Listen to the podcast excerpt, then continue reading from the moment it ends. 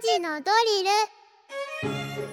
ル時刻は3時を回りました。さあここから番組を聞き始めたリスナーの皆さんこんにちは。SBS ラジオ「午後ぼらけ」パーソナリティ山田モンドです。さてここからは深く知るともっと面白い静岡トピックスを紐解いていく勉強のお時間3時のドリルのコーナーです。毎日午後3時に一緒に学んでいきましょう。今日の先生はこの方静岡新聞運動部専任部長寺田拓馬さんです。よろしくお願いします。お願いいたします、えー、2024年1回目の、うん。えーご出演ということでね。今年もよろしくお願はいいします、どうぞお願いいたします。さあ寺田さん今日のメッセージテーマが、ええ。落ち着く場所の話っていうはいテーマなんですけども、うん。寺田記者が落ち着く場所、うん。こうなんかリラックスするみたいなのありますか？あああの自宅なんですけどね。えペレットストーブうちあるんですよ。え？ペレットストーブってわかります？えペレットストーブ、うんあの干ばつ剤とかねあそういうのこいう粒状にした、ええあええのまあそういうのしてペレットって言うんですけど、はい。それを燃やすんですよ、へえええおしゃれ、うん、その前でね、まあ、コーヒー飲んだりちょっと落ち着く時間ですかね。おしゃれだな。えどんなお家なんですか寺田さんのおいや家あのうち土間があるんですよ。もともと農家だったので土間のところにですねペレットストーブ置いてあって。へえちょっとなんかええリフォームしてかっこよくしてみたいな。まあそうちょこちょこはニフォームしてますけどね。でも今日は同じもう100年経ってるかなもちろんかっこいい、えちょっと今度みんなで寺田さん家で やりましょう。えそうですね、ええ。裏庭にはヤギもいますので見に来てください。行きます行きます。楽しみ増えました。さあそんな2020年1回目のご出演寺田記者今日一緒に取り上げます静岡トピックスはこちらです。今月7日神戸市のノエビアスタジアム神戸で行われた第32回全日本高校女子サッカー選手権。静岡代表の藤枝順心は東京の十文字を3対0で下し2年連続7度目の優勝を果たしました。夏冬合わせて9度目の日本一は歴代で最多となりました。年末年始はやっぱ静岡高校サッカーがうん。盛り上がりましたね、そうですね。ということですね、えー今日はサッカーの話題でございますか。はい、まあね本当にお正月から能登半島の地震に羽田空港の航空事故本本当に暗いニュースが続いたんですけども、ええ。でまたね、まあ、今も被災地では大変な思いをしてらっしゃる方はい。いらっしゃると思うんですけど、そうかスポーツ的にはですごい明るいニュースで年を明けて、はい。まあ、今のね AI で読んでいただいた通りなんですけども、うん。重心高校。夏の高校、えー全国高校総体と2冠。はい。で冬の選手権は7度目の優勝。うん。で夏冬合わせると9度目日本一、まあ、歴代最多なんですよね。こん。今日も静岡新聞にあの学校戻ってきたね、ええ話はね報告会ね報告会ありましたね。もう本当強かったんですよね。強かった、ええ。もうこの大会ですね1回戦から決勝まで5試合あったんですが、はい。全部で17得点。17得点。で失点は？わずかに1 1圧倒圧倒的な強さだったんですよね。強っ、うんでね決勝の相手も東京の十文字高校これも名門高校で歴史あるか学校なんですけども、ええ。でね個人の技術も高かったんですが、ええ。でシュート数は、ね、実は14本ずつ同じだったんですよ。なんだけども相手の攻撃を受け止めた上で3対0で完勝本当横綱相撲でしたね。すごいだどこも止められなかったっていううん。感じなんですね。頼もしいですね、まあ、以前にもねお話ししたんですけど純真高校、うん。まあ、多様な戦術を駆使しええ。て柔軟に戦う、うん。これが純真のサッカーなんですけども、うん。まあ、中村監督その目の前の勝ち負けよりも次のステージで通用する選手を育てたいってうん。おっしゃってまして、はい。まあ、複数のポジションを、ね、こなせるように選手を育成していて、今年のチームもですねディフェンス陣はい。元はみんな前線のフォワードとかミッドフィルダーとか選手なんですね。じゃあどこを置かれてもやれるうんうん。っていうことですか、そうなんですよ。なんでね、まあ、現在もね日本代表で OG の杉田選手ええ。活躍してますけども、まあ、今年のチームもですね、うん。久保田、えー高岡、辻沢この3選手アンダー17日本代表になっているので、うん。今後は楽しみですよね。本当ですね。なでしこジャパンとしてそうですね。見られる日が来るかもしれないということですね、はい。でまあ、さっきも言いましたが一方残念ながら男子の静岡学園いやーちょっとなんかまさかでしたね。まさかでしたね、まあ、ええ。2回戦で1対1から PK 負け、うん1回戦はね6-0で勝っただけに勢いに乗ったかと思ったんですが落とし穴がありましたね。だから1回戦6-0の結果を踏まえてたから、うん。なんかもう余裕を こっち側としても余裕な感じがあったからそうなんですよね、まあ当然こう決勝まで行くのかなっていうのがそんな思いでいましたけども、まあ、2回戦の相手ね、広島国際学院、はい。まあ、フォワード1人、2人を残して、うん。9人、10人でゴール前固めてきたんですね。一発のカウンター狙い、まあ、静岡学園ずっと攻め続けて、はい。今試合静岡学園シュート19本打ってるんですよ、うん。相手は5本だけなのでほぼこうボール保持して攻め続けたんですが、うんまあ残念。まあね、その通通常90分でサッカーの試合なんですけども、はい。ねまあ、あのこの、まあ、連戦もあるってことでうん。80分で短くて、はい。また延長戦がなくて即 PK、うん。まあ、こういうトーナメント戦の、ね、ですねやっぱ難しさがありましたね、うん。まあ、ただ、静学らしさだけです。十分見せたんですよ。はい私行きまして記者席があるんですけども、ええ。その子はあのなんですかね記録をつける係のはいはい。でまあサッカー見てあの地元のあの高校生なんですけど、後ろに2人組でですね、ええ。サッカー見てあの今パスが誰出したとかですねそのシュートを決めた誰だとかって、まあ、そういうのを記録していくんですけども、はいはい。それですねその2人がですね、はい。ずーっとですねうまやばって言いながらですね 静岡学園の見ながら。見ながら。本当に速いパスで足元ピタッとこう止まるし、え。で前にですねディフェンダーがこう当選もするにいてもですね、うん。その股の間を下を通してですねドリブル抜いたりとかですすねごいな。本当にさすが静学というのはですねうん。戦い方見せてくれましてうん。でベンチに入っていた、はい。まあ、試合後その井田前監督前の監はい。督と話したんですけど、まあ、井田さんといえばね本当にこの静学のスタイルを築き上げた監督なんですが、まあ、静学のサッカーこれからも変わらないっていうふううん。に井田さんおっしゃってまして、うん。で今の川口監督もですねその守りを固めた相手をこじ開けるのは難しいんだがそれをやるのがうちのサッカーだってうん。言っているので、まあ、これからも個人技をねそういう重視するスタイルこれは不変ですよね。うん。えでねその中でもフォワードの神田君ミッドフィルダーの高田君、でキーパーの中村君これは J のチームに進むので、うん。まあ、このね子子たちもあの次のステージに活躍期待したいですね。楽しみですね、んまあ本当にサッカー高校サッカーはい。盛り上げてくれましたね。そうなんですよ。えーでまあ、今日はですね、はい。そのまあ、静岡ずっとサッカー王国だって話をしてるんですけども、えその起源って本野さんご存知ですか？ー静岡がサッカー王国の起源、うんうん。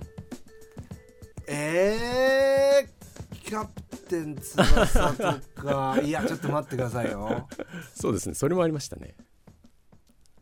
えー、起源、うん。まあ、あのご存知の方も多いかと思うんですけども、うん。今日は少しですね静岡サッカーの歴史をちょっと紐解いていきたいと思うんですけど、っていうのもですねまず藤枝の話なんですが藤枝。藤枝市がですね今年市政施行70周年、はい。でサッカーの街100周年って言ってるんですよ。これですね藤枝市になる前から藤枝市になる前からもうサッカーの街だったってことなんですよね。ええ。え、で100年の歩みがあるんですよ。ー、はい。でこれ他局のですねチコちゃんでもやってたんですけども。チコちゃんでやった。ってことでもやってたんですが、はい。あの当時ね志田中今の藤枝東高校の初代校長、西堀さんって方なんですけど、はい。がですねサッカーを講義に決めたんですよ。学校の技といいますか、はいはい。学校のスポーツ。でそれが起源なんですね。でその志田中が開校したのはちょうど100年前なんですよ知らぼーっと生きてましたわ。知らなかった。でそのへー。西堀校長はですね、そういうサッカーという競技の運動量と、うん。さ新種の気象え先を先取る気象ですね。それから連帯共同性、ええ。まあ、こういうのは教育に適しているっていうふうに考えた。ええ。と同時に当時まだマイナーだったんですねサッカーっていうのが、えうん。これですねここでまあ将来性にかけたというかうん。まだ強豪チームとかないので、え。ええ。これ全国大会行ったりとかですねこう学校の名前を売れるっていうそういうことでかけたんですえよね。最初に学校でやりだしたんですうね、ん。藤枝が。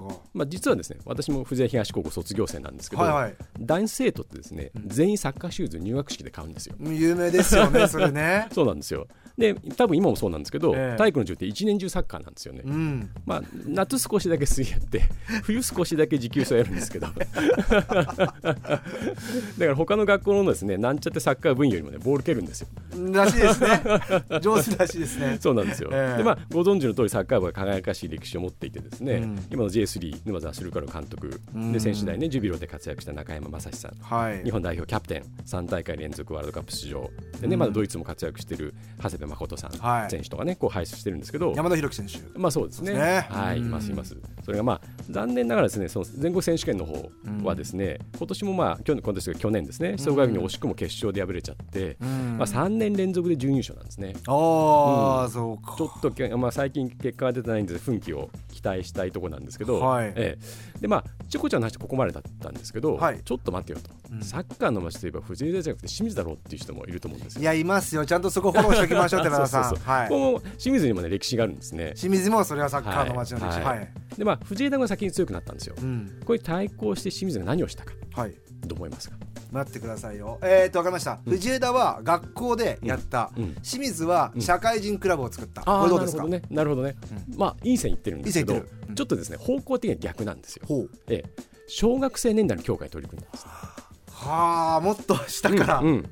要するに高校の3年間だけじゃ勝てないと、はい。高校3年間いくらやっても勝てないと。うん。だから追いつくには日本一の少年団を作るんだへえで次々と小学生のチームができたんですね。へえでまあそれ今は当たり前なんですけど国内で初めて小学生のリーグ戦、うんこういうのを創設して指導者の育成のコーチングスクールとかも開講したんですね、まあ、そうやって有望選手を育ててで市内の選抜チームうん。清水 FC ができたんですね。あそっか清水 FC ってそんなに歴うん史があるんだ、まあ、今ねそういう選抜っていうのこうどこもあるんですけど全国に先駆けてこの地域を挙げた育成育成システムを作ったんですね。ああいやそれはすごいです,、うん。ねうん。清水。でまあ、さっき社会人のチームとおっしゃいましたが、この流れが清水エスモにつながってるんうですよ。まあ、市民球団の精神、はい。ええでまあ、去年ってね J リーグ発足30周年はい、で、まあ、清水ってオリジナル10だったんですよね。うん、これ最初の10チーム。そうなんですよ、これなぜ清水がオリジナル10になれたのか。なぜ慣れたか？なぜ慣れたか？なぜなれたのか。鈴代の そういうのじゃなくて、はい、これですね、はい。えっとまあ、ちょっと当時の状況を補足すると、ええ。まあ、ジュビロ磐田っていうのは全身ヤマハ発動機のサッカー部、これもともと強豪だったんですよね、うん。ええ。なんですが清水が先に選ばれて1年遅れて J リー参加してるんですよね。うん。で実はですね藤枝にも藤枝前 FC の前に藤枝ブルックスって強豪チームがあったんです。ご存知ですか？いやすいません知らなかったです。そう。もしかしたら勘違いしてらっしゃる方いるかもしれないんですが、え藤枝ブルックスと藤枝前 FC で全く別のチームなんですよ。えはい。ええで藤枝ブルックスっていうのは要するにもう清水、岩田がですね、J リーグ2チーム圏内できちゃったんで、はい。まあ、ちょっと状況厳しくなって、えまた自前のスタジアム建設とかですねその条件が整わなくて、実は福岡にですね、まあ、よ嫁入りというか向こう入りというかですね選手と監督そっくり移ったんですよ。それ聞いたことあります、うんうん。なんでまあ今のねアビス J1 パアビスパ福岡。が藤枝はい。だったって、そうなんですよ。そこなんですね。そうなんですよ。へえええ。まあ、そういうような状況があったんですけども、はい。でまあ、ちょっと清水に話を戻すんですが、はい。で清水にはですねそのヤマハ発動機とかですねそういう前身のチームってないんですよ。うんゼロだったんですよ。うん。それでまあそれで清水 FC のようにもう清水出身の選手を集めて一からチーム作ったんですね。うん。でまたそのふるさとのチームに貢献しようと他の強豪クラブにいた清水出身の選手が息を感じて集まったんですよ。はい。あのまあご存知か清水東高のサンバガラスとかって昔あはいったんですけど、はいはいはいまあ、長谷川大江木堀池とかね、で、まあ、これって要するにそのさっき説明しましたがその裏にその少年時代少年団時代から築いた絆があったんですよね。なるほど。みんな一緒にややってきてるわ一けですから。緒にやっていたから。ええ。で清水 FC をるんだったら集まろうぜと。そうなんですよ。でまさに市民球団。でこれがですね要するはい。にそういう地域に根ざしたクラブっていうのは、J リーグの理念を体現してるんですよ。うん。だから J リーグがこういうチーム作りたかった。